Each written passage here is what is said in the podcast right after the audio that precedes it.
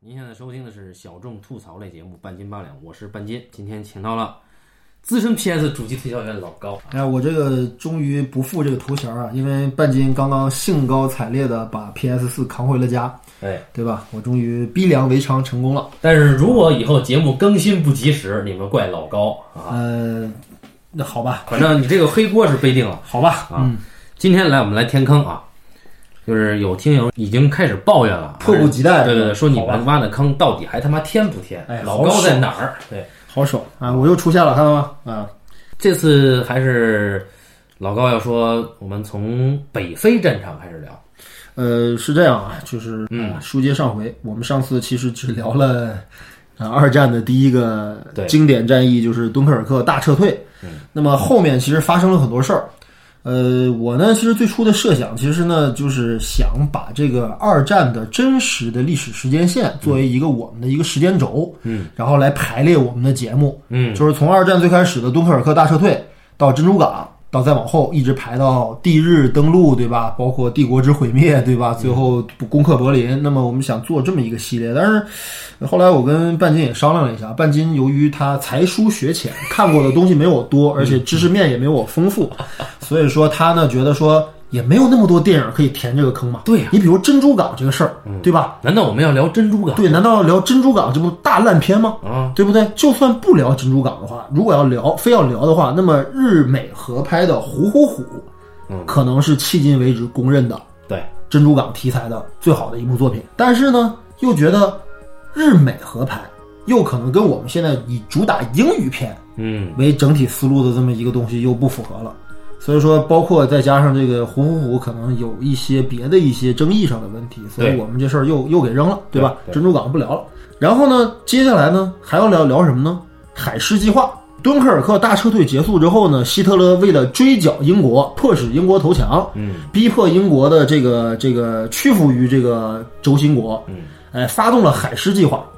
进行了海陆两栖的登陆作战，而且对伦敦进行了长达四个月的空袭，这就是历史上著名的不列颠空战。嗯，但是经过我们的发掘，发现也没有反映不列颠空战特别好的电影作品，对，不聊。所以这事儿又过去了。嗯那这一下就把这个时间轴给知道了哪一年呢？就知道了一九四一年了，嗯因为四零年的事儿咱们都聊不了了嘛，就只能往四一年聊。那么其实这这个过程当中呢，其实二战的真实的战场呢发生了很多的变数，嗯，但是四零年到四一年这一年半左右的时间里面，基本是奠定了二战整个战略格局的最关键的一年半。嗯，哎，而且在这一年半的时间里面，美英同盟终于达成，他们签署了大西洋协定，对吧？然后呢，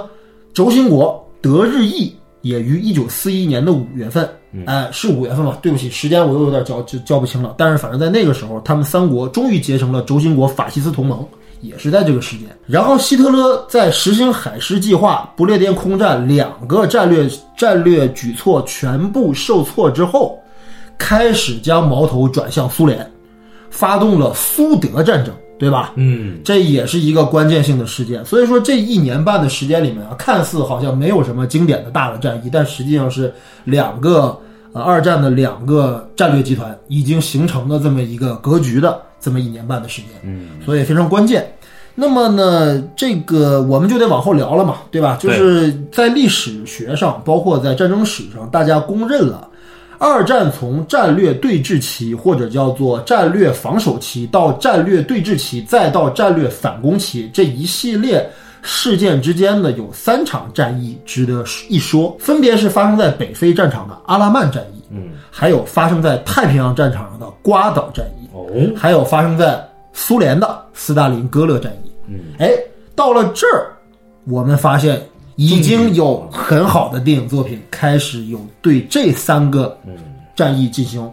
这进行这个这个反应了，进行表现了。对，那么，那么这三场战役正好发生在三个不同的地区，嗯，前后时间顺序稍微有先后差差别，但是基本上都集中在一九四二年到一九四三年上半年这么一段时间内。大家知道，其实呃，今天我们主要聊的可能不是太平洋战争的事儿，所以日小日本的事儿我们往后说啊，嗯，那么今天我们其实主要聊的就是北非战场的事儿，就是以阿拉曼战役为代表的这么一个战略反攻的这么一个呃重要的事件。那么在这个事件当中，我们选择的电影是谁呢？巴顿将军。哎，但是巴顿将军是太长线的一个传记片，对啊，那么但是为什么要把巴顿将军放到这儿来？我们知道，其实阿拉曼战役啊，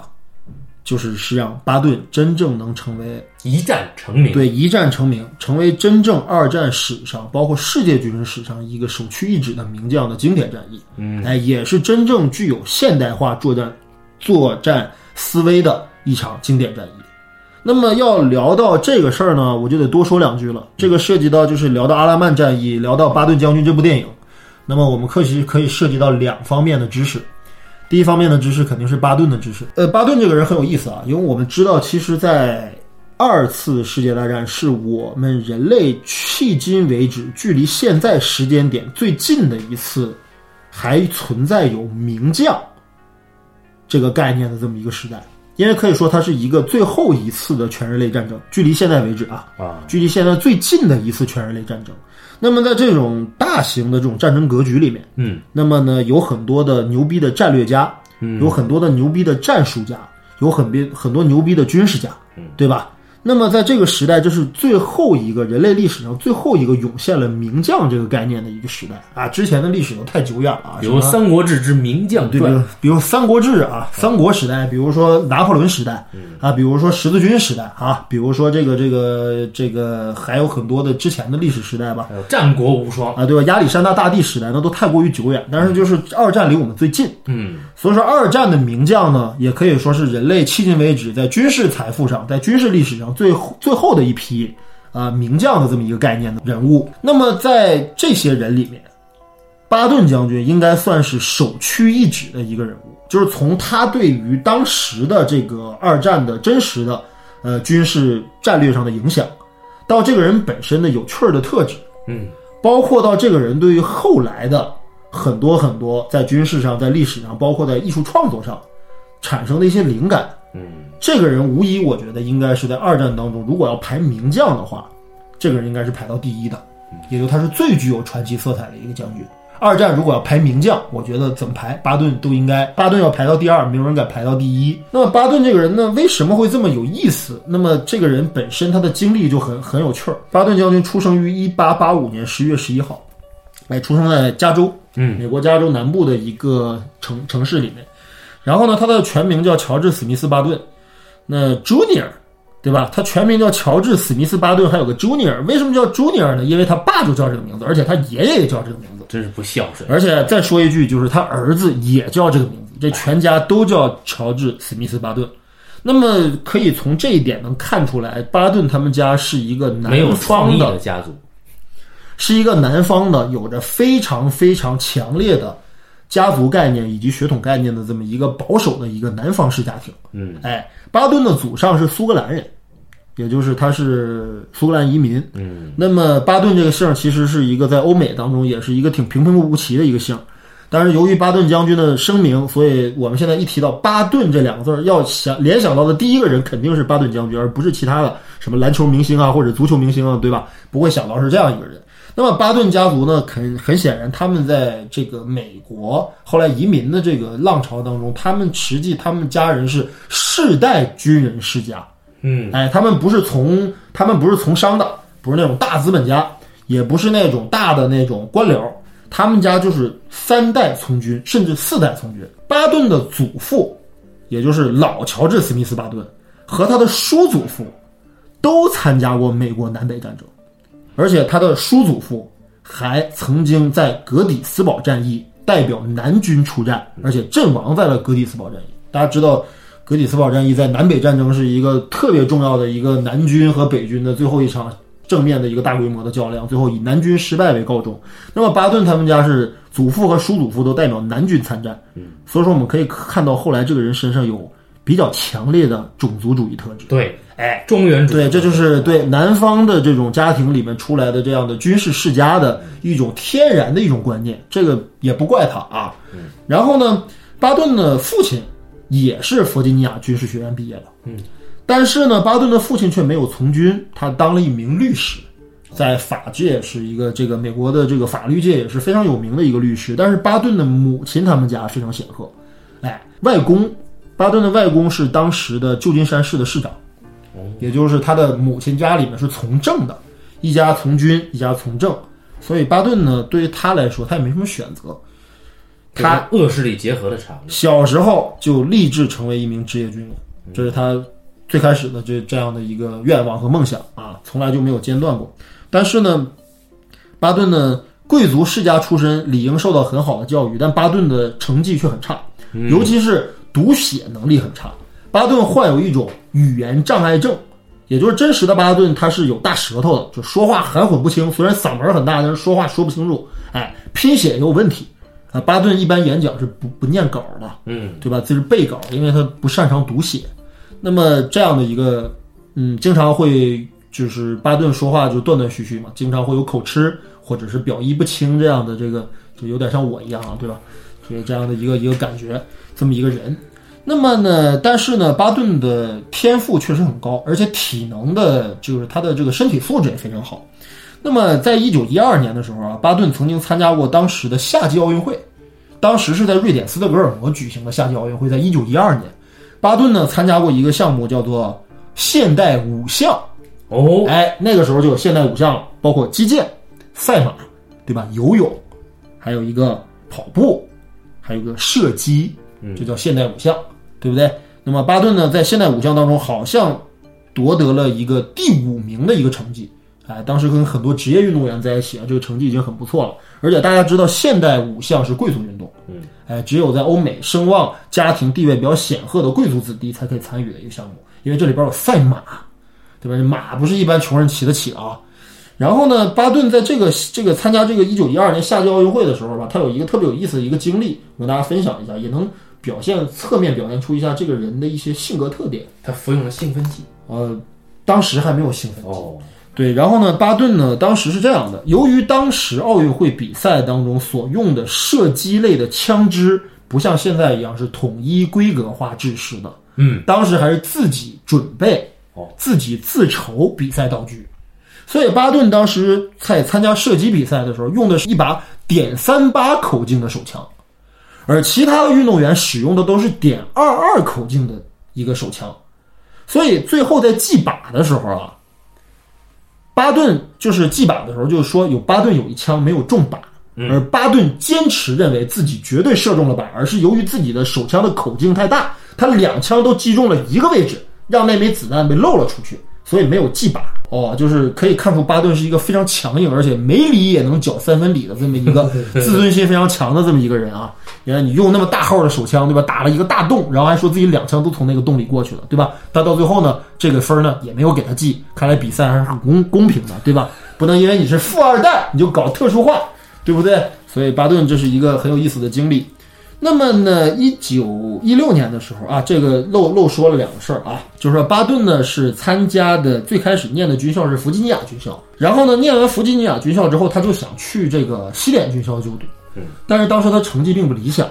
所以说巴顿托了关系，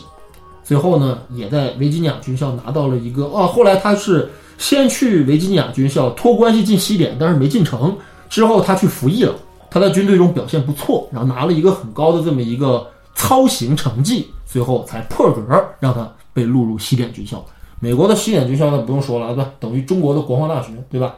那为嗯世中界国的黄埔军校。哎，对，等于中国的黄埔军校，哎，国防大学确实，哎，这个比喻太不恰当了，我们就不一看说是一个了。啊然后呢，呃，巴顿呢，在后来终于这个西点军校以优异的成绩毕业。嗯那么，在一九一六年的时候呢，巴顿呢，当时就参与了美墨战争，就美美国国对墨西哥的战争。当时，反正这个美墨战争这个说法啊也是驴唇不对马嘴，也不知道到底是墨西哥先入侵了美国，还是美国先入侵墨西哥，还是两方面都是要互相入侵，然后最后擦枪走火导致的。反正历史历史的这个真相比较模糊啊。嗯不过当时就是巴顿就觉得，哎，军人通过什么样方案方式能体现自我的价值？只有战争啊！这世界上没有任何人比军人更看着打仗。所以说巴顿当时就要参与墨西哥战争。然后呢，当时呢，巴顿认识了一个人，当时是西点军校的一位高级的军事教官，叫做约翰潘兴。嗯，约翰潘兴这个人可不简单，这个家伙是美国历史上第一个被授予准元帅军衔的一位将军，也是第一位五星上将，也是陆军一哥，开兴将军当时就带领一支部队参与美墨战争，巴顿也是托了一个关系，跟潘兴将军说：“我一定要参与墨西哥战争。”哎，潘兴将军就同意了。那么把巴顿调到身边做什么呢？让巴顿做自己的贴身副官。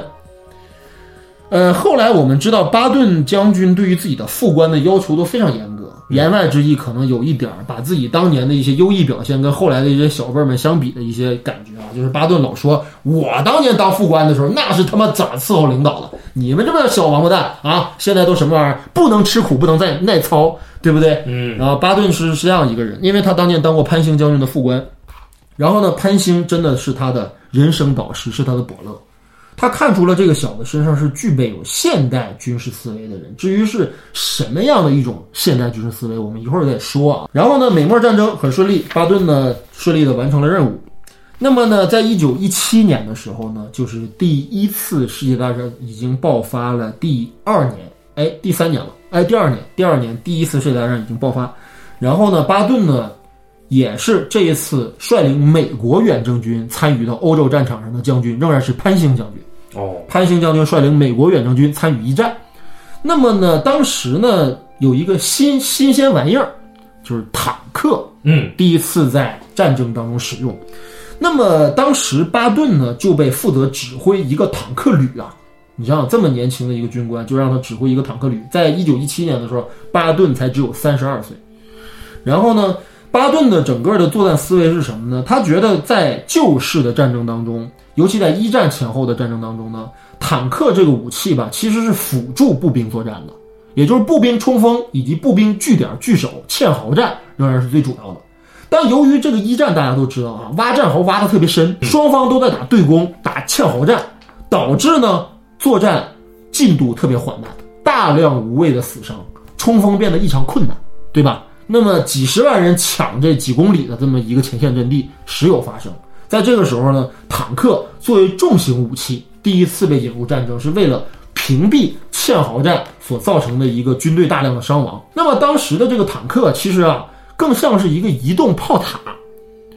它不是现在意义上的一个真正意义上的一个主战武器，它是一个移动炮塔性质一样的一个压制火力使用的这么一个载具。塔防游戏，而且移动速度极度缓慢，质量极其低劣，开不了多远就基本就扑街了，对吧？就抛锚了，对吧？就冒黑烟了，甚至自爆，对吧？一战的坦克危险系数非常高，所以说巴顿就觉得什么呢？随着技术的进步，我们可能陆军会以坦克为核心进攻力量的现代化部队的出现。也就是说，它不再以是以以陆军的辅助型作战单位而出现，而是以以核心作战单位以陆军辅助型坦克、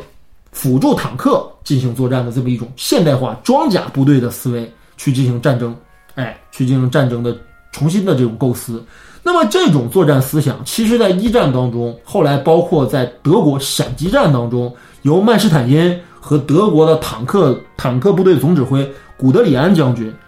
不约而同的两方达成了一个共识，德军在最开始战争时候初期，他推进的那么快，得益于他的新型的坦克作战思维，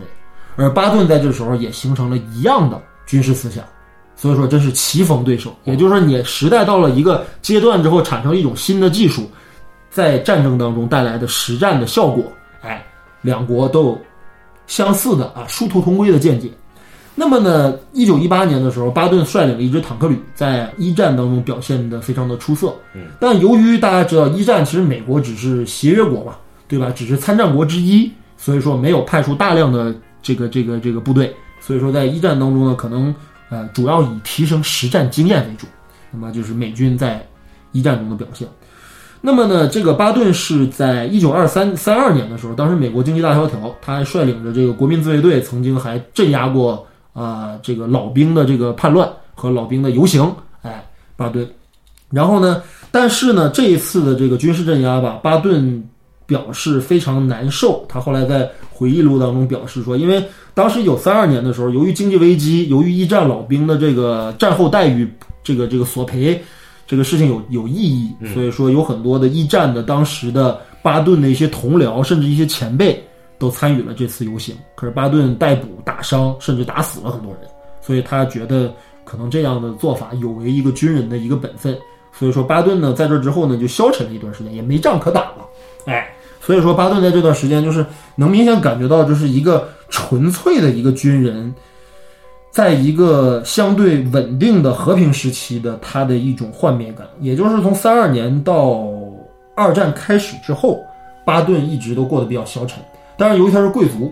他可以去欧洲玩儿，有钱，哎，对，然后他这会儿还呃，这个娶了自己的一个好像是侄女儿吧，还是一个外甥女儿，反正是一个自己的亲戚，对吧？还跟这女孩同居了，等于他产生了婚外情，犯了重婚罪。哦还是乱伦，对，而且巴顿将军，对吧？也是一个纯直男，对吧？有点像坎格里安家族啊。然后呢，巴顿将军在这段时间消沉了一段时间，但很很好，命运又眷顾了他。二战终于在一九三九年的九月份正式爆发了。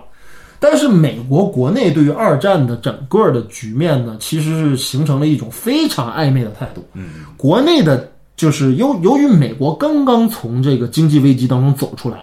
所以是否要针对于一场欧洲发生的一场资本主义新兴国家和社会主义阵营所可能主控的一场战争，要不要趟这滩浑水？嗯，我们要不要闭关自守？我们要不要保持中立？美国国内的声音当时非常的尖锐，而且主和派，甚至说是呃和平派，嗯，和战争派形成了非常尖锐的这个斗争。因为美国啊，其实我们知道，美国的出兵啊、派兵这个事儿啊，不是总统一纸一纸命令就可以下达的。美国历次战争，它的规则要求国会必须全票通过才能够进行战争。哎，美国的历次战争都得履行这个程序，所以说当时不可能达成这样的一致。所以说大家看到《至暗时刻》，对吧？你跟上次跟一棒老师聊到《至暗时刻》的时候，我们看到对吧？蠢萌的丘吉尔，对吧？给操蛋的罗斯福打电话的时候，罗斯福总统对吧？毫不犹豫的拒绝了他，对不对？一艘船都不给派，对吧？因为当时美国就是不想参战嘛。但是巴顿将军是很很想参战的，而且当时其实美国军界呢，大家都知道，其实迟早必有一战。即便美国不参与欧洲战事，嗯，在太平洋地区可能也会与日本发生战事，所以说这场战事在所难免。那么机会来了，果然小日本按耐不住，在四一年心急火燎的把美国珍珠港炸了。美国珍珠港炸了之后，贱对吧逼？几乎全歼了美国太平洋舰队，嗯对吧？这场损失非常大。那么当然，事后也有很多人说这个事儿啊，就觉得说当时其实罗斯福本身是主战派嘛，嗯然后其实美军早在珍珠港之前就截获了日本海军军部的这个秘密通电，所以美军其实是明知珍珠港事件会爆发而做置之不理，这个是主战派的一个阴谋。太阴谋论了啊！但是这个确实太阴谋论了，或者说，即便有这种事情可能发生的话，也没有想到珍珠港会损失那么惨。嗯，所以说呢，但是我们的巴顿呢，在这个时候仍然无所作为。什么时候他有了作为呢？就是一九四二年的时候，美国与英国的同盟军决定在北非开辟第二战场的时候，巴顿才真正被派上了用场。为什么在北非战场的时候，巴顿会派上用场呢？大家知道，巴顿是坦克兵出身，在北非，对吧？我们知道北非有什么阿尔及利亚、摩洛哥、突尼斯，还有埃及之类的这几个国家，对吧？广袤的沙漠，对，对不对？嗯，大平原作战，嗯，这种地形太他妈适合坦克集群作战了。所以说，在这个时候，巴顿就临危受命，率领美国第一坦克集团军，哎，第一坦克装甲师好像参与了啊阿阿拉曼之战。那么呢，在经过两次阿拉曼之战之后，重创德军的第一装甲部队，嗯对吧？然后把一代名将沙漠之狐隆美尔也给打跑了，对不对？北非之战以这个美英联军、美英同盟军最后大获全胜而告终，但是基本奠定了北非战场的这个战略格局。虽然胜了，但是有说法说，那个美军的坦克损失比德军严重的多，可能也是战力投入的更多。呃，我得到的资料是一半儿一半儿，就两方损失坦克数量都在三百五到四百辆左右吧。对，也就是说美军在整个的呃战略方针上确实得到了胜利，但是是否全歼了德国装甲部队还没有，嗯，因为德国就是靠装甲部队起家的，美军坦克在实战能力上、机动力上、装甲厚度上以及在战略思维上均落后于德军。德国坦克应该当时是制霸的吧？德国坦克应该是当时世界上最顶级的坦克装备。哎，无坚不摧就是二战欧洲虎式坦克对吧？嗯虎式坦克，对吧？啊，那么，但是在这个北非战场上，德军并不是全一清一色的虎式坦克，嗯，它还有一些轻型坦克，一些装甲车。德军的装甲车也是当时世界上最好的，包括载弹型装甲车，嗯包括还有那种炮塔型的装甲车，它都有。还有机枪火力压制型的装甲车，德军的装甲部队的配备是非常全面的，而美军和英军，哎，相对来讲差一些。而且德军两面作战在北非，呃，这个事儿就得再说了，就是说为什么嗯盟军要在北非开辟第二战场？对，为什么不直接干欧洲呢？对啊，这个事情就得我得多说一下，这就是涉及到这一期专题的第二个知识点，就是关于北非战场的开辟到底是怎么回事儿。嗯，那么我给大家介绍一下，就是说实际上呢，呃，当时在呃敦刻尔克大撤退胜利之后，那么希特勒率领着德国空军和德国的呃舰队去进行英国本土的英伦三岛的登陆作战，均告失败。从一个侧面证明了什么呢？从一个侧面了证明大英帝国仍然是不愧于日不落帝国的称号，在海上力量和制空权方面没有让德国人占到半点便宜。德军大家德国都知道，大家知道啊，是一个内陆国家，它的港口数量极少。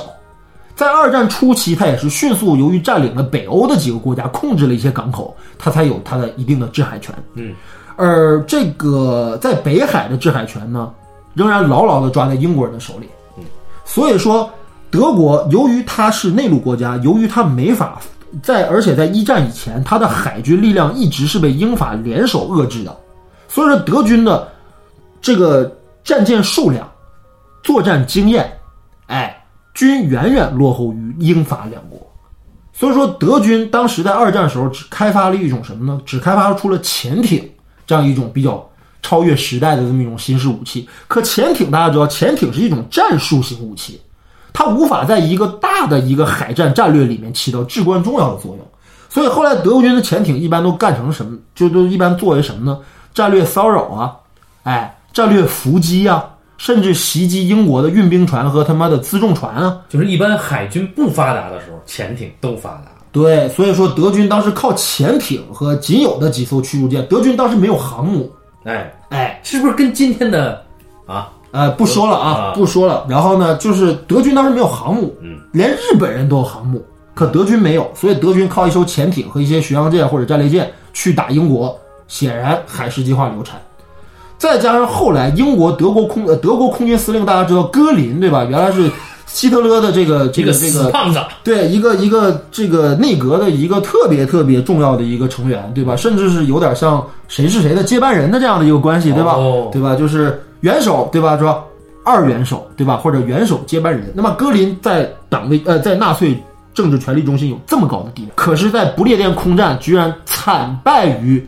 英国空军。嗯，在英国空军都已经被打成打成那个操性的时候，德军仍然捞不到半点便宜，而且英国的全民皆兵啊，英国的整个的这个士气，对吧，都没有动摇。嗯，所以说呢，在这种情况下的话，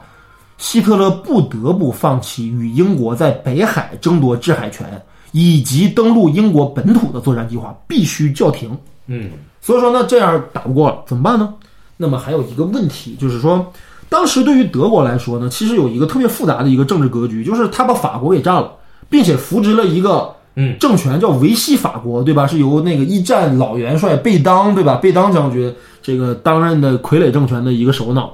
那么大家都知道，其实现代战争比古代战争要复杂很多。古代战争可能我攻下了一个国家或者攻陷了一个城市，把人都杀光了，对吧？我就可以占有绝对的统治地位了。现代战争无法完成这么大规模的种族灭绝和屠杀方法，所以说，那么维希法国其实当时与德国貌合神离，这也是肯定的。而且，尤其尤尤其很多大量的在维希法国境内留下的一些法军部队，其实是德军想调动的作战力量。可是维希法国一直在跟德国打太极，对吧？更别提还有戴高乐将军率领的自由法国啊，还在英国哈、英伦三岛，对吧？还在努力的活动，搞地下工作什么之类的，伺机反扑。所以在这样的一个情况下呢，希特勒呢觉得可能在这个时候奠定一个整个欧洲的一个安稳的一个政治局面，更是当务之急，远远比迅速用武力征服英国来的要实际，而且要来的要有效。所以说，英国它与欧洲隔着一道北海，那么这么样的一个距离地理地理差异之下，它完全可以把英国孤立在那里，美军又不参战，对不对？所以说呢，这时候德国，但是要完成整个欧洲的战略布局和战略和平，相对的战略和平和它的统治的话，最重要的一个切口在哪儿呢？直布罗陀海峡。大家知道，直布罗陀海峡是连接他妈的大西洋和北海以及英伦三岛的一个重要的门户。那么，在一九三九年以前，直布罗陀海峡是归谁的呢？大英帝国。那么，如果直布罗陀海峡一直被控制的话，那么整个地中海的制海权等于德国和意大利还是拿不到手的。那么我们看到这个地形就很有意思了，在南欧以及在北非中间夹着地中海，对吧？嗯，我们再往下看，就是北非这几个地方，包括埃及、突尼斯、摩洛哥、阿尔及利亚、埃及这些地方，当年在二战之前都是什谁的殖民地呢？都是英法的殖民地，也就等于说，地中海的制海权还他妈在英法手里握着呢，这不行啊！我操！那么希特勒在这个时候就得采取一个什么样的策略呢？他要联合西班牙，大家知道西班牙有一个弗朗哥法西斯政权，对吧？对但是他非常的首鼠两端，既不跟意大利走得很近，也不跟德国走得很近。你必须许诺给我应得的利益，我才能够与你合作。那么许诺给西班牙的一个利益是最核心的利益，什么利益呢？当然是北非这几块殖民地啊，西班牙人家要占一块啊，对不对啊？那么德军会同意吗？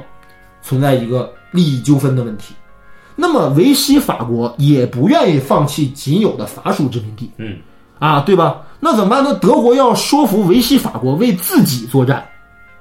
所以说德国当时陷入到一个非常焦虑的一个外交状况当中去，就是拉不来自己的盟友，自己的战斗力又不不足以能够把呃自由法国和英国的联军给阻挡出直布罗陀海峡，地中海的制海权还是丧失的，所以在北非必有一战。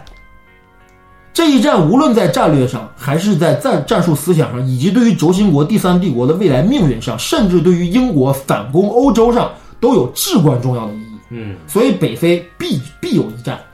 但是呢，呃，北非这一战呢，由于英国大家我们都聊到了，在敦刻尔克损失实在惨重，虽然人呃英国远征军幸存了很多的战士，不过由于辎重和物资，哎，相对损耗较大，所以英军在北非如果独立跟德军打一场大兵团的这种装甲作战的话，德军英军是比较吃力的，嗯，所以英军必须获得美军的协助，那么，美国罗斯福总统其实在一九四一年呃中期的时候就已经确定要参战，所以才我说到刚才那个珍珍珠港乌龙事件，对吧？这个事件呃出现之前，美军其实就已经决定参战了，只是要寻找契机而已。那么，美军参战的理由也非常简单啊，不管二战的结局是什么样，美军参战将彻底扭转这个战略格局。如果美军参战的话，与同盟国与轴心国最后的实力将发生一个根本性的转变。嗯，我们只要推演这盘棋，到最后同盟国应该还是获得胜利的。那么，如果同盟国获得了胜利之后，美军将真正成为世界上的第一霸主，它将重新改写太平洋、远东以及欧洲的所有战略格局。哎，也因此，只有打欧战，而且欧战必须胜利，美国才能与苏联或者美国才能与旧式的欧洲做一个真正的一个实力对比。所以两方都各怀鬼胎。那么我们说二战是正义战争，是历史总结出来的一个结果，也是因为法西斯政权确实过于邪恶，但是我们没有必要美化同盟国他们的参战意义。嗯，尤其是一开始啊，对，所以说，那么在这种时候呢，我们就知道了，呃，美军参战，美军参战，那么派出了两支部队，太平洋战场和最开始的北非战场。巴顿率领美国第一第一装甲师还是第二装甲师，对吧？后来其实改编成了第七集团军，嗯，参与了这个北非作战。那么呢，与英军蒙哥马利将军率蒙领皮的，哎，对，率领的英国第八集团军协同作战。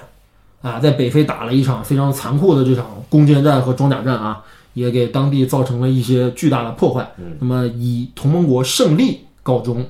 但是在参战初期，英法的这个作战的这个计划呢，就始终处于一个对峙的状态。英国人不听美国人的，美国人不听英国人的，两方一直处于一个角力的状态。因为大英帝国我们聊过了，对吧？没有人比大英帝国更要面子了，对不对？虽然说已经损失巨大，但是仍然不愿意在同盟国作战当中呢屈于美军之下。美国人不是白来的，派兵、派人、派钱，人不是白来的，人是要谋取利益的。但英国呢又觉得你是我的盟国，你是协同我作战的，应该是由我来指挥。所以说，两方在指挥权的问题上一直都达不成一致，但好歹是，呃，这个这个这个谈着谈着，聊着聊着，吵着吵着，反正是仗是打赢了，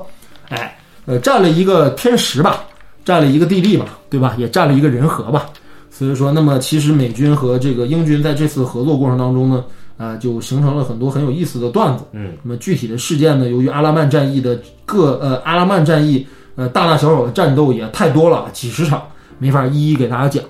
那么之后呢，在阿拉曼战役结束之后呢，呃，这个时候就很有意思了，就有一个登陆西西里的战役。嗯，哎，登陆西西里战役其实等于是地中海的这个战区的一个最重要、最重要的一个战役，奠定了当时整个同盟国能够反扑轴心国的这么一个契机，就是等于意大利被干掉了，嗯对吧？西西里大家都知道，在意大利最南部，那么控制了西西里，基本也已经干败了意大利，哎，纳粹德国也失去了后援，反扑只是时间问题。那么在西西里战役当中也特别有意思啊，就是出现了一个《三国演义》当中邓艾和钟会两世争功的这样的一个局面，对吧？巴顿率领的第第七集团军和蒙哥马利率领的第八集团军，两个人在攻占巴勒摩的时候，有一个谁先谁到的一个问题，对吧？最后巴顿将军还是神勇的，哎，取得了这场战斗的胜利。然后呢，这个但是乐极生悲，在西西里战役结束之后，正在整编的过程当中，巴顿将军由于因为有一次视察这个这个这个这个部队的这么一个军医军医院，对吧？一个这么样一个地方，结果呢，发现了一个患有弹震症的这么一个战士，嗯，然后呢，这个士兵被战场的炮火给吓傻了，身上没有伤，但是精神上已经处于一个极度的这么一个不稳定的状态，无法上战场。但巴顿说：“你他妈是一个懦夫，你身上一点伤你没有，你这个这个军队军队医院里面是给光荣的负伤的战士用的，你他妈算什么东西？掌掴这名士兵。”这个事情没想到闹得那么大，闹到了哪儿去呢？闹到了当时盟军总司令艾森豪威尔将军那儿去。艾森豪威尔将军勒令巴顿必须道歉。这没是巴顿的师弟，对啊、对。然后呢，这个就勒令勒令巴顿必须得道歉。结果巴顿他妈的就真的是委曲求全吧，也确实道歉了。可是即便道了歉，仍然被撸了，对吧？回国待命，哎，这是他的一次重创。但是这次事件其实对巴顿的影响大到什么程度啊？我们来后来看，其实巴顿当时在第七集团军的副官是布莱德利将军，嗯，布莱德利将军当时副副总司令，对吧？那么布莱德利将军因为巴顿将军掌掴事件被撤离了之后，布莱德利将军呢获得了指挥第七集团军总司令的这么一个职位，并且升任地中海战区总司令。那么后来有人说，巴顿将军这么牛逼，在二战当中常胜将军，未尝一败，为什么到最后连五星上将都不给？嗯，很简单，五星上将的评选标准是什么样的？二战当中，美军能评选五星上将的最重要的一个标准，必须担任战区总司令。哦，这是一个最最重要的标准，以及战区副总司令。巴顿既没有担当过地中海战区总司令，也没有当过副总司令，他顶多是一个集团军司令。嗯，所以说虽然功高盖主，但是还是没有给他提。而其他那些什么，包括布莱德利啊、德怀特、艾森豪威尔啊、麦克阿瑟啊，对吧？这些人全部，包括海军切斯特尼米兹啊，这些人全部都已经提过五星上将了。但是巴顿很可怜，没有提。就按他的军功来说的话，远不至此啊。然后呢，在这个四三年到四四年，哎，巴顿知道了盟军总部要有一个登陆欧洲、全面反扑纳粹德军的这么一次军事行动。嗯，那么也就是后来我们所谓的1944年的6月份的地日登陆，对吧？诺曼底登陆战，巴顿知道这个战略部署了之后，几次三番的致电致信给德怀特·艾森豪威尔，要求重返战场，要求建功立业，要求一定要让我回去打仗。哎，德怀特·艾森豪威尔呢，给了他一支集团军，但是让他他妈的在英国境内训练，没有让他参与这个这个诺曼底登陆战。所以诺曼底登陆战等于巴顿是缺席的，就没有参加。哎，他一直在英国训练部队，但是这个情报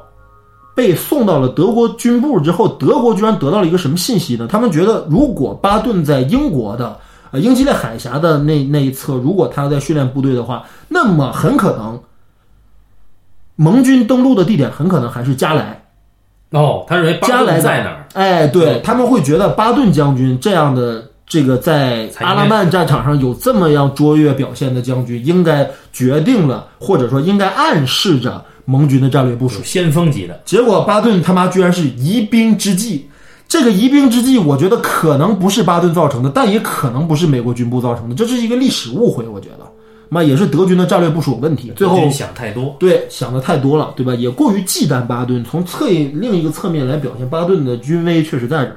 那么，但是最后大家都知道，历史就是一九四四年六月，啊，盟军在诺曼底登陆，嗯，对吧？在诺曼底登陆，等于诺曼底其实是法国南部城市，对吧？不是北部城市，没有从加莱那儿走。那么呢，后来就在这个欧战进入到了最后关头，也就是最后一九四四年的六月份到一九四五年五月份，纳粹第三帝国真正被打垮。哎，这段时间里面，大大小小发生了无数的大战役、小战役，有名的什么市场花园啊，德军包括在后来又组织过一次突出部之役啊，就是所谓的第二次阿登森林战役，德国还象征性的，呃，不能叫象征性，实质上也是一次大的战略反扑，给盟军造成重创，然后一直到最后纳粹第三帝国被粉碎。那么这个欧战啊、如果大家想了解的更详细，要读书，而且要看美剧《兄弟连》，嗯，集中反映了这场战役的前后的故事。我们之后要聊到大兵瑞恩，也会提到这段历史。那么巴顿呢，实际上是等于是，呃，一九四四年的地日登陆他没有参加，但是他还是后来被授予了第三集团军总司令的职位，率领第三集团军指挥了洛林战役以及突出部之一。突出部之一是因为巴顿的第三集团军的参与，导致当时被盟围困的盟军被解围了。所以巴顿简直是美军和盟军的救星，所以说非常善于打这种就是快速机动化作战的巴顿将军是非常具有强烈高度的这种战术思维的一个特别优秀的一个军官。那么呢，这个特别有意思就是什么呢？四五年的五月份，希特勒自焚，第三帝国欧战宣布结束，纳粹帝国宣布无条件投降。那么欧战结束了之后呢，巴顿呢，当时呢，居然还在跟德怀特·艾森豪威尔请示，说我非常想参与太平洋战争，请把我调到太平洋去继续干小日本吧。但是组织上要求说，嗯，由于可能这个当时日战区，哎，所有的大兵团部署都比较到位，嗯，那么如果说与日军有更激烈的交火之后，可能有其他的兵团，呃，会被撤出。基于这个条件，会把巴顿调过去。但是大家知道，没有这一天，这一天没有到来，巴顿没有参与太平洋的战场。那么呢，之后很有意思，他呢就一直留在了欧洲。一九四五年的十二月，巴顿呃没有被调回美国，也没有参与到后面的战争当中去。他呢在这段时间呢，呃打打猎，玩玩鸟，对吧？然后呢，有些时候呢，经常大放厥词，呃，说了一些不合时宜的一些言论，导致呢被盟军呃美国军部来那个不能叫美国军部了，美美美美国美国军队，然后那直接受到了指责。他说了一句什么话呢？就巴顿说了这样一套一番话，他觉得说，呃，未来，对吧？这个这个我们的这个国家啊，这个共和党和这个民主党，他们就会走上纳粹的这个老路啊！ 这是，妈的，这是一个什么样的二逼可以说的话啊，对吧？这不弄你才怪。然后呢，他还说过什么话呢？他说，呃，马上这个欧战结束了之后，可是红色苏联就即将崛起，哎，哎，对苏作战，我要冲到第一线，哎，我要把苏联苏联人打得屁滚尿流，对不对？哎，这样的一些言论。可是这个历史，这个是哎，让人觉得很惋惜的，就是一九四五年十二月份那一天，嗯、巴顿呢跟他的部下去郊外打野鸭，啊巴顿很喜欢打猎，然后呢，结果呢，他们所坐的这个轿车被一辆军用卡车撞翻。他的副官、司机都没有事儿，结果巴顿被撞得脊椎断裂、高位截瘫，就是脖子以下都不能动。然后两个月之后，一代名将就这样，不能叫香消玉殒是吧？对吧？这个麻革果实啊也没算。然后呢，巴顿呢就最后葬在了卢森堡的美军公墓里，嗯，他连客死他乡都没有回到祖国。然后他的墓志铭上写着非常简短的墓志铭，叫乔治 ·S· 巴顿 Junior，哎，一八八五至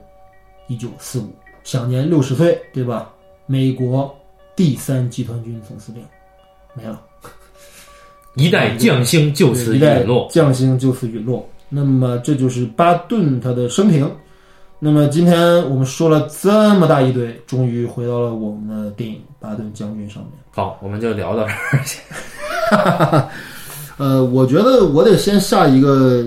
结论啊，就是我觉得巴顿在二十世纪的军事史上，包括在现代战争史上，就算不了解二战历史的人，嗯，说起二战名将、二战将帅里面，我觉得大家听也听过巴顿这个名字。对，那么原因，我觉得一九七零年由弗兰克·沙夫纳执导。弗朗西斯·科波拉编剧的这部获得第七十届奥斯卡最，呃，不是第七十届奥第斯卡，四十三届，第四十三届奥斯卡奖最佳影片的这部作品功不可没，极大的提升了巴顿的国际影响力和知名度。如果你还不知道巴顿将军的话，你应该看过冯小刚导演的一部作品，叫做《甲方乙方》，那时候由英达老师 cosplay 了一下巴顿。哎，对，那巴英达为什么对这个巴顿有这么强烈的情感呢？就是因为我觉得，呃，巴顿在二战史当中，或者在二战的诸位诸国的各种将领当中，我觉得可能论人格魅力，嗯，论论传奇程度，嗯，论军事才华，论更接近法西斯精神一点。哎，对，论这些种种种的一些特质，我觉得巴顿确实是一个足够传奇的这么一个英雄。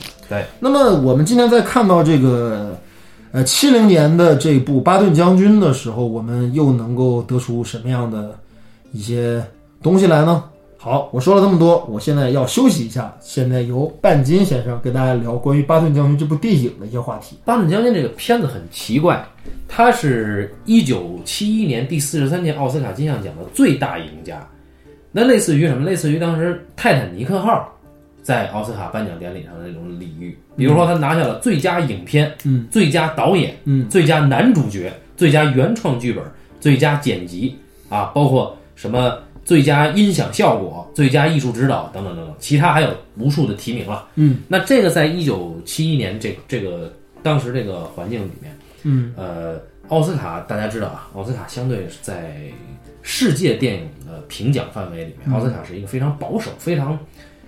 呃怎么说，非常可能是有些守旧的一种意识形态。嗯那为什么要给他？我呢，其实在这里多说，呃，可能有些多余，因为有有我们有一个影视界的老前辈啊，专门分析过这部影片。您说的是周传基周老吗？对，周老专门写过这部影片的分析，不能叫影评啊，因为周老向来鄙视影评人啊，我觉得鄙视的也对。那周老写的这篇分析呢，我觉得目前为止，在全国范围电影史至今，嗯，对于一部美国好莱坞电影的分析，能够到周老这个档次的，恐怕只有徐浩峰老师。啊，好吧，我们就不再说周老了，对对你就说周老的观点就好了。那么，如果你想知道《巴顿将军》这部影片它的诞生背景，以及电影的背后的意义，以及电影本身，其实你去看周传基老师这篇嗯我电 影。操，这不行！我操，你得说两个！我操，哎是你是得是 是是，开个玩笑，开个玩笑。这主要是最近玩游戏啊，这个哎玩对对物对丧志啊。啊，这个又赖我啊！哎好，，那么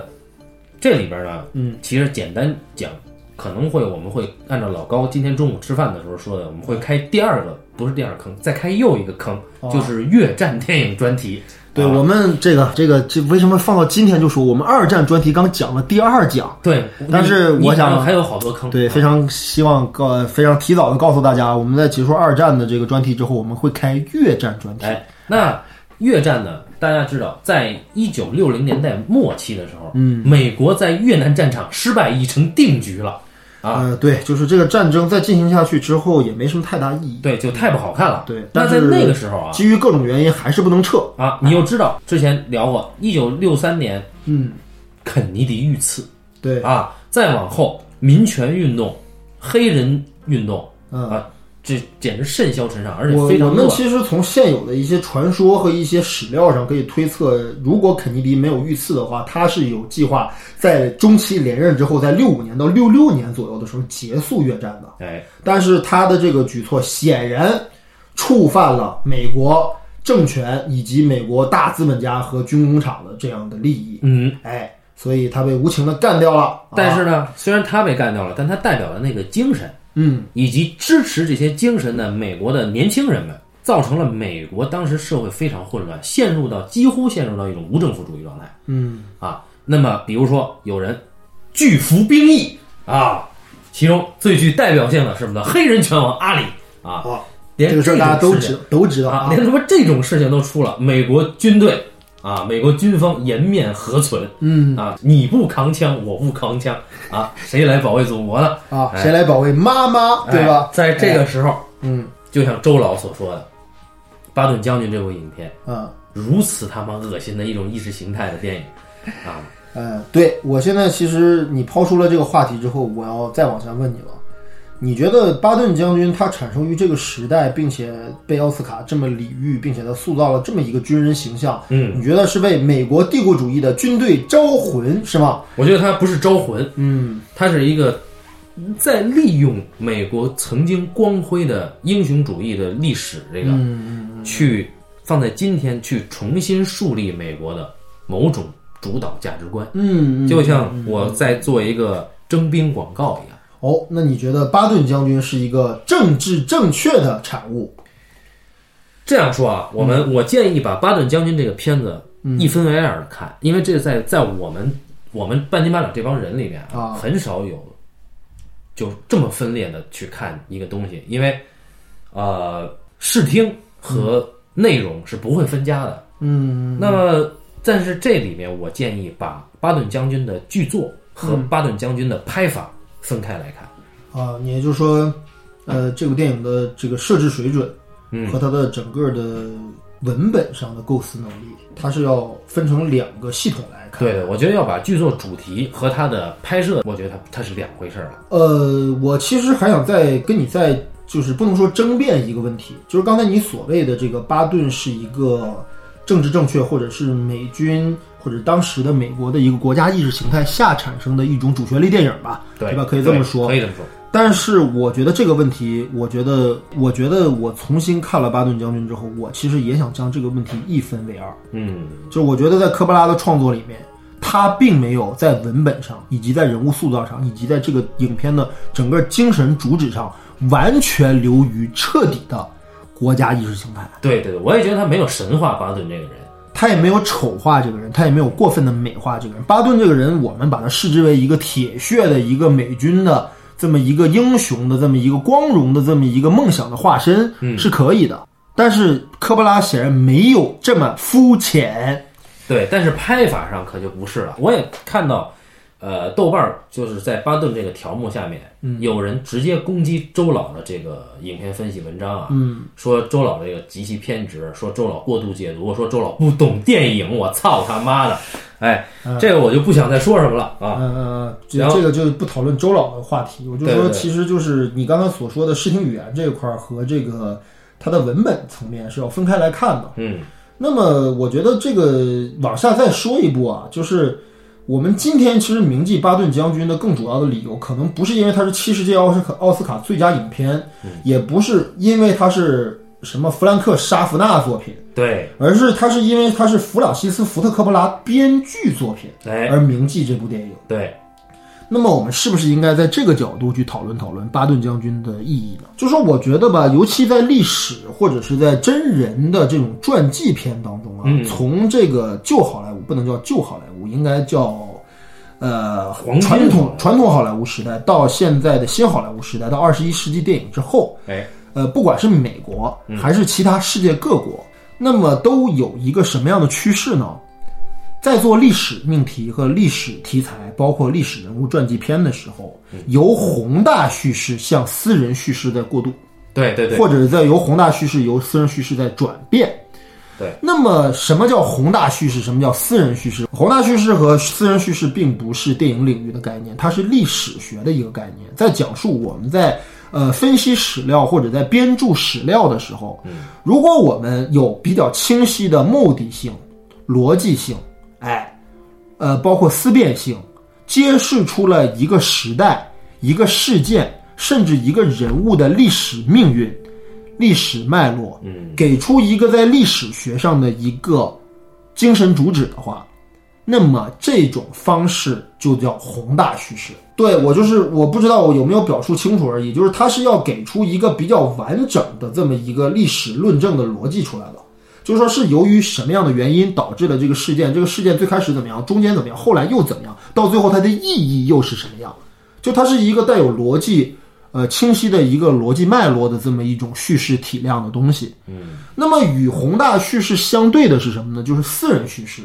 私人叙事是更加私人的，更加或者叫个人叙事，嗯，是更加偏于历史亲历者本身的一种叙述。比如说我们现在讨论的各种的什么口述史，嗯，就是典型的私人叙事。哎，包括我再举个例子，就是如果说我们把索尔之子当成一部历史电影来看的话，哦索尔之子》是一个非常典型的一个私人叙事电影。对，就与讲之相对的就是宏大叙事的是对，与之相对的宏大叙事的，就可以说是舒特拉的性格舒特拉的姓名簿以及巴顿将军。那么我们其实觉得，就是说，呃，这个这个这个科波拉呢，他其实是一个比较有意思的一个电影作者，我觉得，嗯，呃，科波拉本人，我觉得他在新好莱坞这批导演里面啊，嗯，他是一个学者型最强的一个导演。我也同意哎，你比如说马丁是作者型比较强的导演，嗯，斯皮尔伯格是类型感比较强的导是演，个商人啊，对，然后卢卡斯可能是一个技术型比较强的导演，嗯，对吧？但是我觉得这些人当中，弗朗西斯·福特科布拉是最具有学者特质的一个导演，嗯，对吧不？然也不会改康拉德啊，对，所以说，所以说就是那么一个学者型的导演，他话他其实是对宏大叙事是有很清醒的认识的。嗯，就是说我们经常会啊、当然我刚才必须得说清楚一点啊，就是虽然《巴顿将军》是一部历史传记，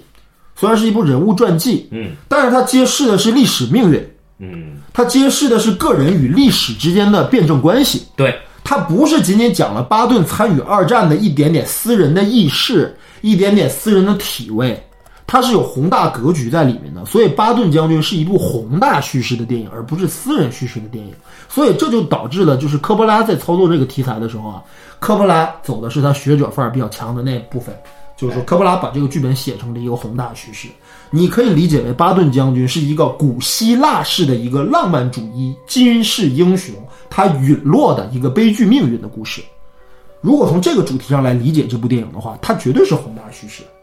所以巴顿这个人物呢，他是有很强的悲剧意味的。科波拉并没有因为这部作品是一部主旋律，对吧？国家意识形态的一部电影，而把这个悲剧感给削弱，我觉得他反而加强了这个悲剧感。这是我觉得对科波拉处理这个题材我非常敬佩的这么一个点。哎，哎，就像上次我跟一棒去聊这个《至暗时刻》一样，嗯，呃，他在那次专题里面提出了很多，就像老高刚才说的，可能是当代的新电影时代的嗯，一些个人化的、口述化的，或者说是更人性化的这种嗯回传忆记片录式的，对对对。哎对。那那么与此相对对的，对吧？哎至暗时刻》显然是一部私人叙事，对对吧但是阿拉伯的劳伦斯这种，像一九六二年的，哎，宏大叙事。就比巴顿将军的拍法和写法都要强好几个档次，这我们就不在这儿多做评价了，因为它毕竟是不是二战专题里的啊。对对对对对，就是我们其实在想吧，就是我们今天的电影，你也说不上是退化了，还是他妈进化了。就因为从这个宏大叙事走向私人叙事，它其实是透露着一种，呃，一种不分国界的一种意识形态的一种转变。更容易为人理解，哎，对，就是我们从开始讲那些大人物的、大的命运的故事，变成讲一点小事儿，讲一个小人物，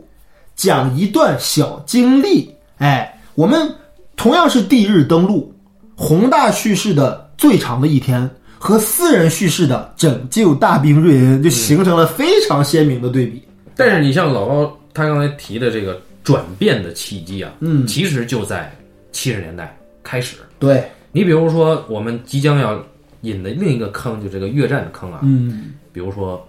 M A S H，哎哎，这部影片，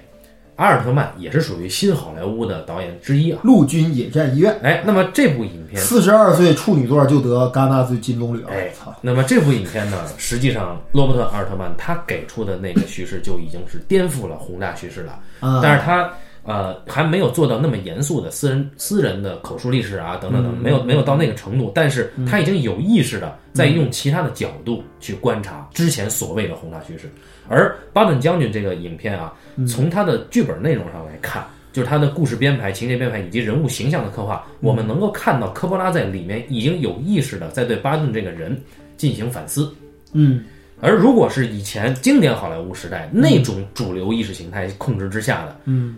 他就不会对巴顿做这种反思，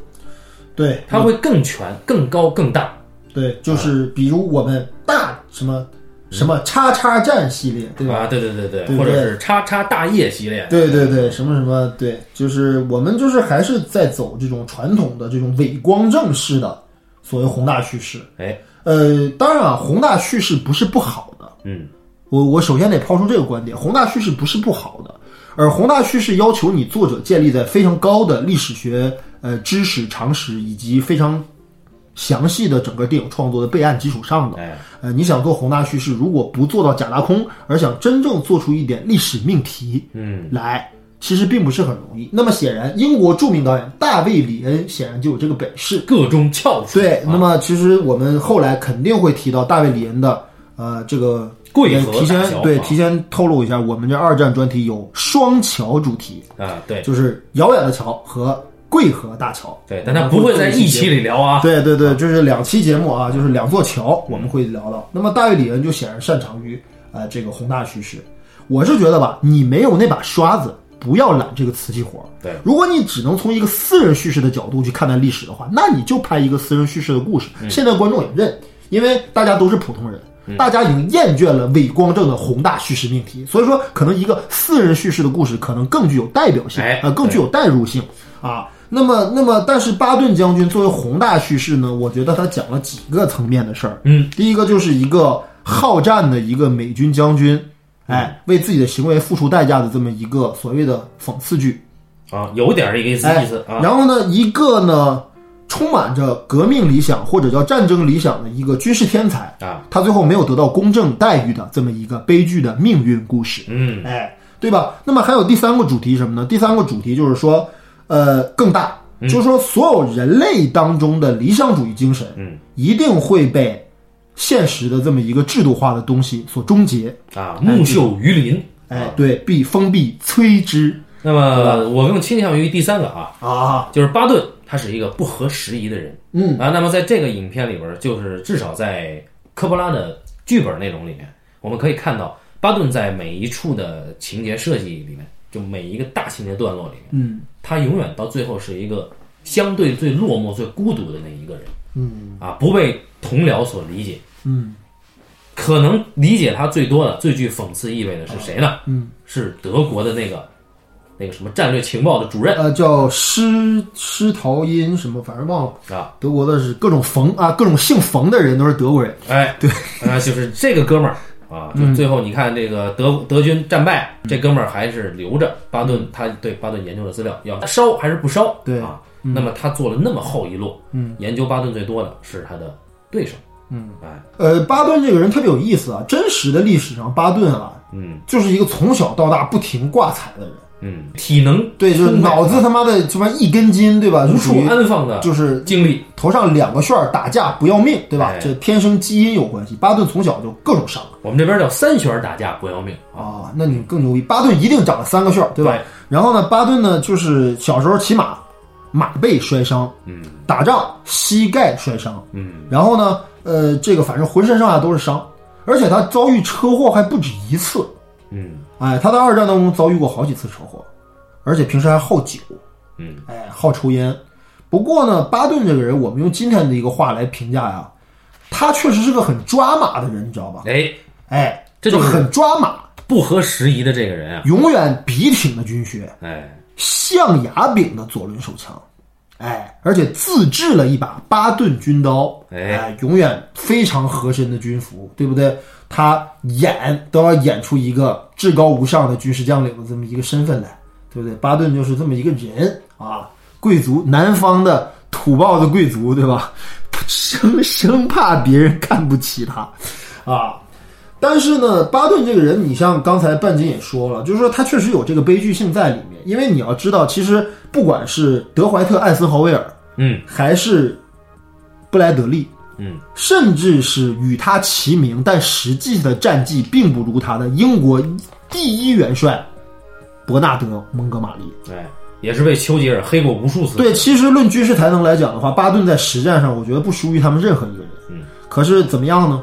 美军是这样的，美军的军官他在二战期间有军功，在战争期间结束之后，军人是一定要从政的，这是历代历代所有国家的一个必然的一个历史宿命。对，比如董卓，可是显然，巴顿将军没有这个待遇，嗯，没有人找他做官，他自己倒有这个意愿。可是德怀特·艾森豪威尔很快的就把他排除到了权力权力系统之外。德怀特·艾森豪威尔先生将军可是第美国第三十六任总统啊，继任了杜鲁门之后的第三十六任总统。人人家这个兵当的怎么样这是？巴人顿家的当师了弟当完了兵就当官儿，当完了官儿就当总统。对，所以巴顿显然没有这个政治觉悟。那么他是否有这个政治觉悟呢？很多人替巴顿鸣不平。我们知道，巴顿是一个艺术家，嗯，巴顿是一个纯粹的一个军人，巴顿是一个有着极高的军事作战思维，但对政治一窍不通的人。对他可能还觉得跟艾克尔对吧，就艾森豪威尔的艾城，跟艾森豪威尔和布莱德利都像兄弟一样，对嗯吧？互相都还捧着他，敬着他。呃，布莱德利这哥们儿太孙子了。我们在巴顿将军其实可以看到，布莱德利他们找了那个演员啊，就是专门在美国好莱坞里面在经典时代演那个怂逼的那个 演员，肉肉的那个演员，对吧？卡尔莫尔登哎，啊，真真实的巴顿，呃真实的布莱德利也是一个寡言少语、性格沉默的这么一个形象啊，年纪轻轻就卸了顶啊。然后呢，布莱德利其实在当时北非战场的时候是对巴顿非常尊重的，嗯，而且是跟巴顿打这个这个这个协防打的是最好的，基本是有令则行，有禁则止，就是巴顿让他往东，他绝不往西。巴顿让根他本堵枪眼儿，他就得去。啊，对，这么这么一个将军，居然在最后的回忆录里表示说，在阿拉曼战役当中，如果自己是巴顿的上司，自己会毫不犹豫地解除巴顿的军衔，就是因为他对巴顿非常不满。嗯，那么很显然，如果论有政治头脑来算的话嗯，布莱德利最后成为地中海战区总司令，淘汰了巴顿，嗯，把巴顿的军功抢走，不能叫抢走，只是可能政治家们认为布莱德利是一个更适合发展和培养的一个军事力量，对，一个军军事人才，就是布莱德利对吧至少懂得顾及其他人，顾及的照顾的多一点。对，哎，那。情商比巴顿高一点。所以说，其实在这部电影当中，有两句台词都是布莱德利借布莱德利之口说给巴顿的。嗯，我们必须得说一个重要的事实，就是巴顿将军这部电影的军事顾问是布莱德利将军。哎，那个时候他还活着，嗯哎，而且他毫不掩饰地表达了对巴顿的厌恶之情，对吧？布莱德利说了两句台词，在电影当中都很关键。第一就是 George，对吧？嗯，George，我们打仗的动动机是不一样的。对哎对，我打仗是因为我在服从命令，而你打仗是因为你他妈喜欢打仗，对吧？哎，第二句是什么呢？第二句就是 George，我毫不客气的跟你说，如果当时在阿拉曼我是你的长官，我一定把你解除军职。巴顿在面对这样的指责的时候，他表现出来的完全不是愤怒，他是幻灭，嗯，他是找不到自己的位置，他找不到自己的一个原来这么亲密的一个老部下，这么信任的一个人，为什么居然能压抑住自己对自己的这么多的看法，还跟他共事？这就是政治家和艺术家的区别。对，艺术家永远不明白，我们明明共事这么多年，你有意见你提嘛？？对呀、你为什么在背后阴我呢 对呀，哎，政政治家玩的就是阴的。哎，哎，所以巴顿这个人很悲剧，我不得不佩服科波拉在这个剧本当中所做所做的很多呼应的这种设定。比如说，我们可以看到第一场戏，巴顿就是攻陷那个摩洛哥之后，他不成为了那个摩洛哥的一个那个地方执行长官嘛？对，那是巴顿人生当中最巅最巅峰的时期吧，可以说，因为真是像阅兵好像那样，对，因为摩纳哥地方行政长官这个事儿不一般啊。嗯，你要知道，欧美这两个国家是建立在浓厚的殖民主义思想下的这么两个国家，能成为一个殖民地或者类似殖民地地方的行政长官，意味着这是一生当中你作为一个征服者最高的荣誉。嗯，所以巴顿显然在那一刻时候是最嗨的。就是土皇帝，对，就是我觉得我就是拿破仑。哎，这里的妞全是我的，呃，巴顿倒没有这样，但是基本差不多，就是我就是拿破仑，我就是亚历山大。哎，他觉得自己是呃人类历史以来所有的名将的转世到今天。对对，哎，他觉得自己是他相信轮回嘛，这就是一个典型的一个念过点书，但又没有什么更高深文化的一个自恋的一个大兵哥的这么一个一个一个理想化的这么一个感觉啊，他就是这么一个人。不过他很可爱，他很可爱，笃信穿越，哎，笃信穿越，笃信轮回，三生三世，对吧？啊，十里巴顿，他觉得两千年前罗马对迦太基的战役，他也在场。对哎，哎，就这个人啊，神而经病啊，对，而且在战争当中，他也明确表示了自己这种复古情怀。嗯，他每走到一个地方，就会讲这个当地的典故。对当年迦太基跟罗马在这儿打过一仗，嗯当年我就站在这儿，所有人都觉得鸭是神经病。可是他沉浸在这种自嗨的这样的一种幻想当中去，哎，他是有这种浪漫情怀的人。嗯嗯。然后呢，很多人对巴顿的评价就是说，巴顿是怀有着古典浪漫主义气质的现代战士。嗯，哎，因为巴顿的现代战术思想，刚才我已经说了一些了，确实是很先进，而且它奠定了几乎二战时候美军就是巴顿，德军就是古德里安将军，奠定了现代战争当中坦克战术的最核心的思想。嗯，所以说巴顿在二战战场上确实未尝败绩。对啊，然后呢，在这个但是呢，在这个这个电影里面呢，我们能看到巴顿的各种对比。第一个就是他对战士的死去战士的尊敬，和对那些负伤战士的这样的一个态度，以及对于患有弹震症和某些战场心理创伤的战士的不同的态度。嗯，对吧？在他的心里，麻革裹尸的，甚至是光荣负伤的，缺胳膊少腿的是勇士；你患有精神疾病的，懦夫，对他根本就没有病。你所没以，有资格在这个医院。对掌锅事件就是这么爆发的嘛，对吧？那么，在美国这样一个鼓吹民主的一个社会里面，巴顿这种行为是一定不合时宜的。嗯，一定是会被人唾骂的呀。他果然就因为这事儿沉了呀。而且他可爱在于什么呢？艾森豪友让他道歉，他还真的道歉。虽然这个道歉拍法啊，嗯，拍的根本不像道歉。对，哎，哎，而且真实的巴顿道歉，我估计也就是那个造型。对，对他并不认可自己有错误，而且是我觉得他可能确实是委屈了，就是他怕这件事儿影响自己的军事前途。对你，你像这个美国的南部啊，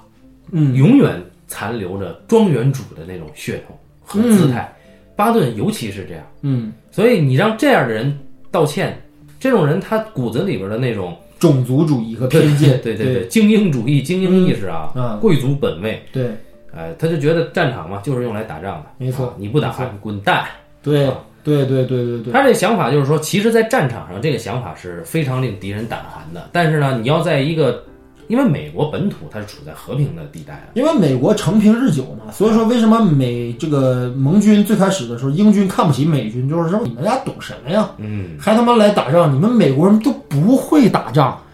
你们你们来搅和什么？所以说就是当时其实美军确实是处于那么一个地位的，可是巴顿的实际行动证明了美军确实会打仗，而且确实是占有他们非常好的这么样一个国力和技术条件。哎，呃，然后我要提到第二个一个具有前后呼应的这么一个细节，就是什么呢？就还记得当时在西西里战役的时候，巴顿曾经枪杀过两匹骡子，因为当时美军要行军的时候呢，在一所这个石桥上面啊，堵车了，对辎重物资不能运输，然后德军这时候在连续空袭，嗯，巴顿突然发现问题出在哪儿，原来桥上有有一匹骡车，有一个当地的老乡正在赶骡子，而且他妈的骡子死活不走道。巴顿毫不犹豫的两枪将那两个骡子当场击毙，并且把驴车直接扔下了水里。嗯，可见那个时候的巴顿是什么状态。可是我们后来看到，在欧战战场上，在突出部之役之后，有一场戏，美军的车队陷入到一个泥潭当中去，形成了一个小型的一个交通交通事故，又堵车了，又堵车了。嗯，巴顿拿着自己的军棍，像交通警一样指挥这些辎重车辆的行进，那种落寞感，我操！当年谁敢挡我的路？我操！人挡杀人，驴挡杀驴。现在他妈我变成一个交通警了，这是不是一种非常好的一种戏剧化的处理，对吧？巴顿的这种强迫症啊，嗯，那他绝对不会允许这种事件发生在他行军的过程里，那我没看见就算了。对，但是我在这儿就相当于你今天路怒嗯，啊，路怒，对，哎，这其实是另外一种路路怒，哎，对，这就对嗯只不过可能他在这个事情在更伟大的意义上而已啊，在历史进程里，嗯嗯嗯。最后还提一点，就是大家都知道巴顿最后死于一场车祸，对吧？啊，但这个电影结局有一个非常耐人寻味的一个小点，就是他跟布莱德利告别了之后呢，布莱德利说：“你就是给自己放个假，哎轻松轻松，不要老想打仗的事儿，对吧？以后也不用打仗了。”啊，那个时候他非常消沉，他非常消沉。两个人在过路过过到一条街道的时候，这时候突然有一辆失控的一辆驴车嗯，朝巴顿驶来，巴顿躲开了。可是我们知道，真实的巴顿并没有躲开最后给他致命的那场车祸。嗯，这个小细节非常有意思。然后这场戏拍完了之后，巴顿一个人牵着他的狗，漫步于平原之上。他说：“一切都将逝去。”哎，那个拍嗯法很有意思啊，那是一个带有强烈影射意味的一个细节处理，就是堂堂巴顿，对吧？叱咤风云，粉碎德国那么多装甲集团军的一个人，虽然居然被一辆小小的一辆货车嗯就给结束了生命。在影片最后的段落，那个构图是巴顿牵着一只烂狗啊，啊、怂狗，对这个怂狗也特别有意思啊，对这也是我觉得这都是非常好的细节设计。哎，他牵着这个怂狗走啊头向远，牛头梗啊，对孙红雷老师，对吧嗯走？向远处的断壁颓垣啊，但是你要注意，它远处有有雪山，但是中景它有是一个个风车嗯风车啊，那这个也许有些含义啊，也许有些没你不知道什么含义。对对，我不能这么说，但是我总觉得没那么没那么简单。对，我觉得可能从很多意义上来说，《巴顿将军》都是一部非常传统的好莱坞经典叙事的一个史诗电影。它这里边有一些很幽默的细节，比如说这个，啊我最喜欢的啊，啊我最喜欢的就是巴顿去英国，他去英啊，国、对，你要这么说，我又想起来一个细节。见英国大妈嘛，这本来是本来是去哎，不训是，话那，不是在英国吧？啊，是是在英国，是在英国。那那个正好就是我刚才跟你讲的历史当中，巴顿没有参与地日登陆去练兵去之了前的练兵之前，在英国他是一个偶像啊。他本来以为啊，啊我去这儿应该有最起码得是年轻的姑娘们啊、啊，以及热血的青年们。嗯对啊哎，我还做好了演讲准备，我还对带了一只看起来很猛的狗，对但是被围观大妈的一只蝴蝶犬，对啊那个看起来很猛的狗就被吓尿了。对， 哎，所以这个尴尬的点啊，如果是说在宏大叙事里面，这种点是不太容易出现的、嗯啊嗯啊，也不是说完全没有，但是不太容易出现。就这种点，一般会放在今天会更易于理解，它一定是编剧的手笔嗯啊，一定是编剧的手笔。嗯，就是呃，你会看到巴顿在跟布拉德利在一起的时候，巴顿永远像孩子，布拉德利像妈。嗯嗯啊，，永远是这样，就是这个巴顿永远在冲锋，而对布拉德利永远在苦口婆心的说这说那。对，而且要各种告诫，但是又没有用啊。哎，对，布拉德利有一句名言，就是说，你看啊，美国媒体给乔治上一次头条，他就能往前推进三十英里。啊对对，对，所以就是巴顿也是他的爱出风头啊，也在这里毫不留情的也揭示出来了。对一个人物，他由于自身的一些局限或者一些特质，导致他的命运最后的走向，这个绝对是宏大叙事。嗯，这讲述的是一个呃人物命运的故事啊，这是一个宏大叙事的这么一个角度。所以科波拉确实是了不起，因为我们后来其实看到，即便是流行小说、流行犯罪小说改编的《教父》，嗯，他也毫不犹豫的能把这么一个东流行的东西改成一个宏大叙事。哎，改的很古典。哎，改得很古典，然后更别提后面的更加这个具有宏大叙事特点的纯史诗的啊、现代启示录》，嗯啊，对吧？那么科波拉注定他不是一个受到商业电影青睐的这么一个人啊，他现在也不怎么拍电影了。对，而科波拉呃得第二个戛纳的片子就是《对话》嘛，对啊话》对我话们对话嗯将来也会聊这个片子啊。那么《对话》呢，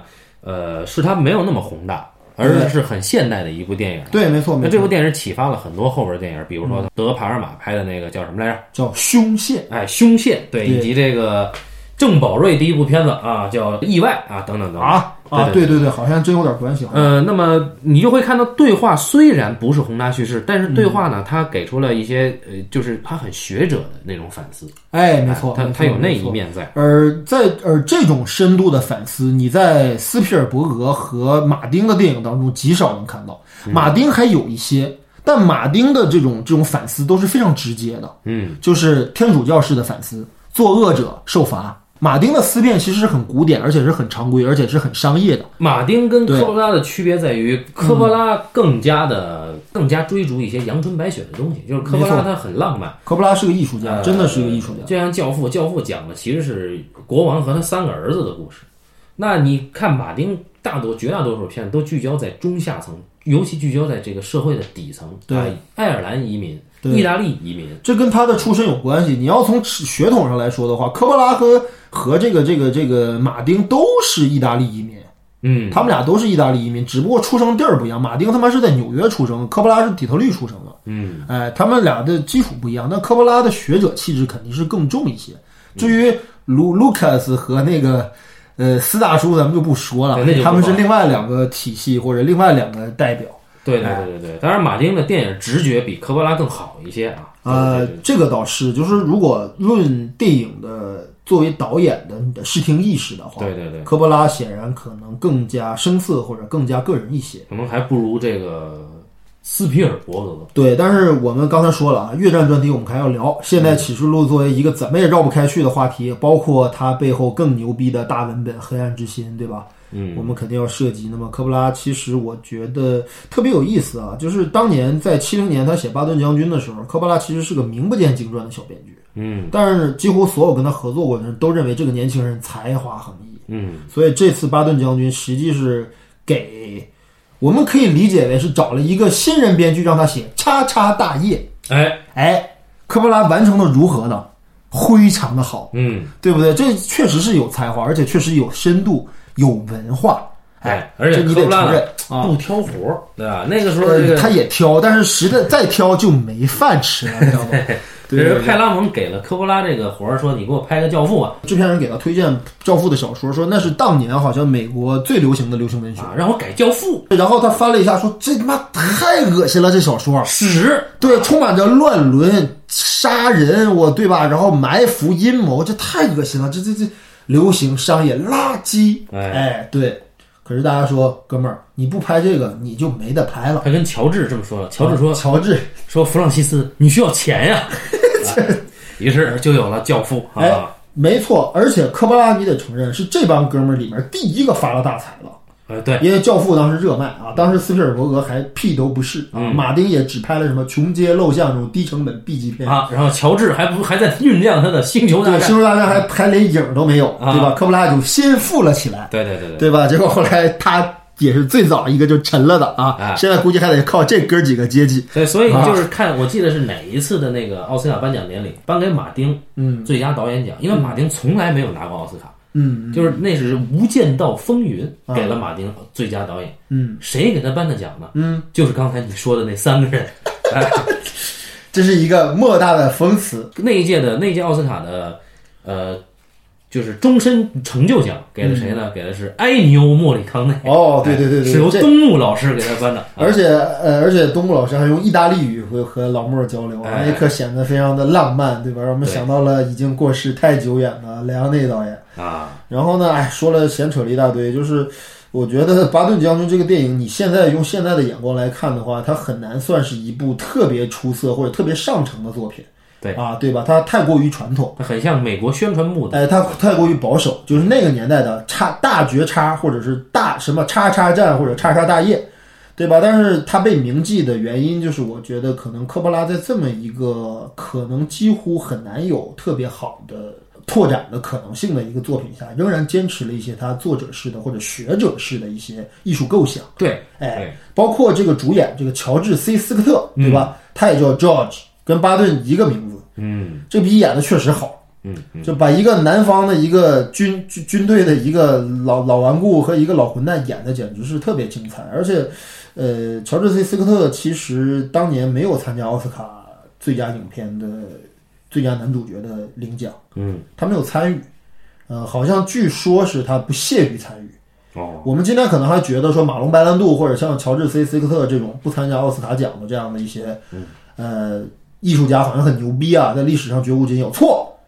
在当年奥斯卡不参加领奖的明星太多了，哎，原因各种，摆谱、我们就说装 逼，对吧？不嗯对不忿，对吧？但是各啊种原因都但是有。啊，我说就这哎这个，你拿一次奖你不参加，我觉得这也就是个姿态。嗯但是有人拿三次、四次奖，他都不去，这个就不叫装逼了。那您说的这位比是如说，伟大的美国导演啊，美国最牛逼的电影导演约翰·福特老 师，哎，呃，你看看他对于后边后世有人采访他说那个为什么嗯为什么您不参加这几次最佳导演你全不在嗯啊？他有的时候有有啊，有一次我喝多了啊？啊，有一次我在钓鱼，有一次我在战场上打他奶奶的日本人嗯啊，等等等等。那哎，牛逼的不可一世啊！对对对，就说呃，那么我觉得可能就是关于巴顿的更多的一些内容啊，包括他的军事思想，包括他的一些呃更细致的一些他们战场上的一些呃战略战术的一些东西，我觉得还是推荐大家看一下巴顿的回忆录《狗娘养的战争》这本书，有点意思啊。嗯，我其实说句实在话，很惭愧，我在录这期节目之前，非常想尽快把这个这本书啃下来，但是这种书太他妈难以尽快啃完了，所以说我没看完。嗯，但是摘取了一些重要的一些细节或者信息吧，让大家可能大致了解一下巴顿这个人，以及他参与过的西西里战役、阿拉曼战役，以及后来的欧战。对，这里边我们就再再多提两句，就是嗯这个人物的刻画哈，在这个影片里边你会看到，呃，巴顿这个人的，你说他不合时宜，说他浪漫也可以，但是这个人在现代思想下，嗯，去考量巴顿，他是非常狭隘的一个人，就是他会认为他在北非战场上跟隆美尔是两个人之间的对决，对，因为他还说过这句话，就是说隆美尔，如果你同意的话，我们将在某一天的某一个夜晚，我们互掷短枪，哎，到决斗，哦啊对，决斗！我操，这天天要单挑这么一个人，对吧？啊，隆美尔，你这个高贵的混蛋，我读过你的书，虽然说这个书啊，啊，这个书的细节是不对的啊，啊因为对对隆美尔对写的这个书，就他是写过关于坦克的论断，对，但是这书没有发表过。而且这本书也不可能被译成英文，让美国的巴顿读到。对，哎，哎，那么那么当然这个是一个艺术加工处理啊，嗯嗯，呃，这里边也有，就比如说嗯巴顿因为掌锅事件被美美军给撸了的时候，对，德军的嗯作战部就表示非常不理解，说美国人怎么能这么干，对吧？就因为给了士兵一个自由，这在我们纳粹太平常了，枪毙你丫都可以吗？对吧对对对哎，对这个对其实其实这一点，我相信是是科波拉的手笔，就是他会对于巴顿的这个理解，嗯，他会比较冷静，他没有说我巴顿就应该怎么怎么样，我们就应该高大全的认为巴顿这是受委屈的嗯，啊，但实际上真正理解巴顿的是谁呢？是他妈纳粹的人。对，纳粹会觉得你们盟军这么虚伪，这么二逼，对吧？这么优秀的唯一克敌制胜的将军，对，就因为这种小事儿给撸掉了，那你们必败无疑。对对，当然啊，这里边还有一些更搞笑的一些时代印记，比如说到最后他们跟苏军一起会师于柏林的时候 朱可夫在对。怎么这么说？朱可夫将军，我觉得在二战当中是苏军非常牛逼的一位也是一代名将，对，也是一代名将。可是，在电影当中，他找了一个如此猥琐矮小啊，对吧？然后眼神他妈的色眯眯的，对吧？对然后这么一个猥琐男去演这个朱可夫，并且让一些苏军战士在巴顿的餐桌上跳他 妈的，演杂技，对，就是。尽情的表现苏军的愚昧啊， 对吧？无知，对不对？落后、愚蠢，对不对？这就是典型的冷战印记，这是绝对不可能是真实的。对这个、哎这个是导演自己干的。对对，这个是他的一种介于当时的国际背景下的一种恶趣味，就尽情的丑化俄罗斯人啊。对对，而且当年苏军和英法联军，呃，当年苏军和这个美英盟军在这个柏林确实会师过，嗯，朱可夫将军也确实可能见过蒙哥马利元帅和巴顿将军，嗯，但是那场宴会上表现的所有细节都是绝对不可能发生啊 的。哎，对，这个导演这这沙个夫纳啊，这哥们儿他曾经拍过，大家要注意，他曾经拍过的东西，他曾嗯经拍过什么呢？拍过《十二怒汉》电视版。哎哎，哎，那大家知道这《十二怒汉》是先有的电视版，对后有的电影版。这个《十二怒汉》呢，本身在美国的主导意识形态是非常重的，它的印记非常重，嗯是很保守。这天佑美利坚这种啊，宪法第一，哎，尊重法所以律，说，弗兰克·沙夫纳是一部主旋律导演，哎，他很像我们中国的韩啊，对吧？韩爷爷，对不对？哎，这里面比如说蒙哥马利这个角色啊对啊你要其人之猥琐啊，这个演员找的啊，再怎么说也是大英帝国啊，呃，大英帝国的第一元帅，嗯，而且是我觉得是经典传统军事战争思维下的一个最最最最有代表性的一个将军。就虽然说丘吉尔老黑他，但是这个人也不可能是这个演员这个呃这个好像，呃，这个嗯，伯纳德·蒙哥马利啊，蒙哥马利元帅这个扮演者，我不知道大家看没看过《发条橘子》。《发条橘子》当中有一个形象，就是当那个主人公艾利克斯，对吧？被那个强行的观看了很多的暴力暴力影像之后，然后再次去犯罪的时候，他已经不行了，嗯，对不对？但这时候突然他背后来了一个戴着银色假发的一个全裸女士，对吧？然后现场有一位这个这个这个高级官员，对吧？看到这位银发的女士之后，当时就激动的面色潮红，对吧？心跳加速。我总觉得这两个人好像呃神似长得非常神似， 对对，那反正就是这么说吧，就是当时那个意识形态下，你这么丑化英国人， 嗯这么丑化，甚至你都没有像，甚至你对德国人都没有什么丑化。啊，他我对觉得，德国人还是对，我觉相得当里面连隆美尔将军都出现，惊鸿一现，对吧？嗯，然后包括那个什么什么什么什么冯什么什么那个将军，对吧？嗯施凯德好像呃，就是德国各种姓冯的和各种什么泰格，对吧？对对呃对对各种泰格，各种伯格，操，我觉得 实在是记不住。对，然后就是他们实在是，我觉得就是嗯，过分的丑化了蒙哥马利将军哎和苏联人，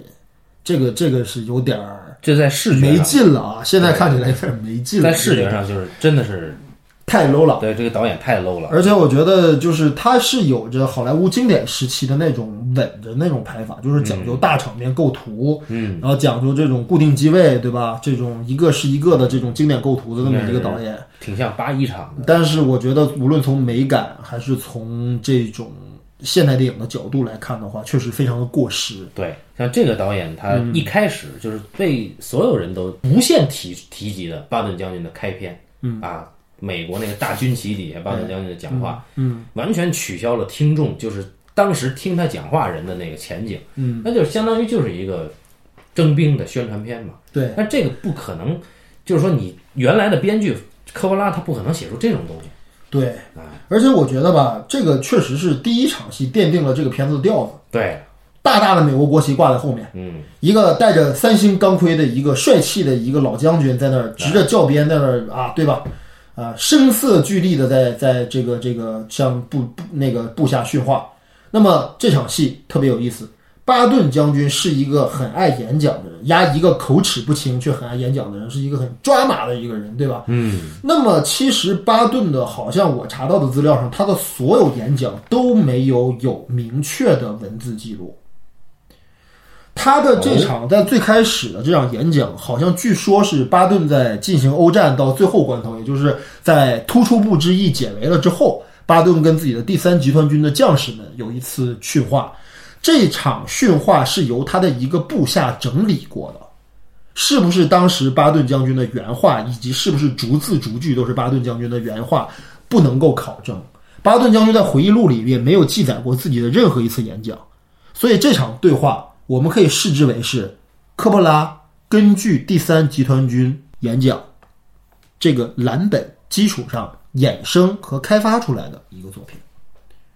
所以说到后来，很多人都说这就是巴顿的演讲，这就是巴顿一字一句一句不差的演讲。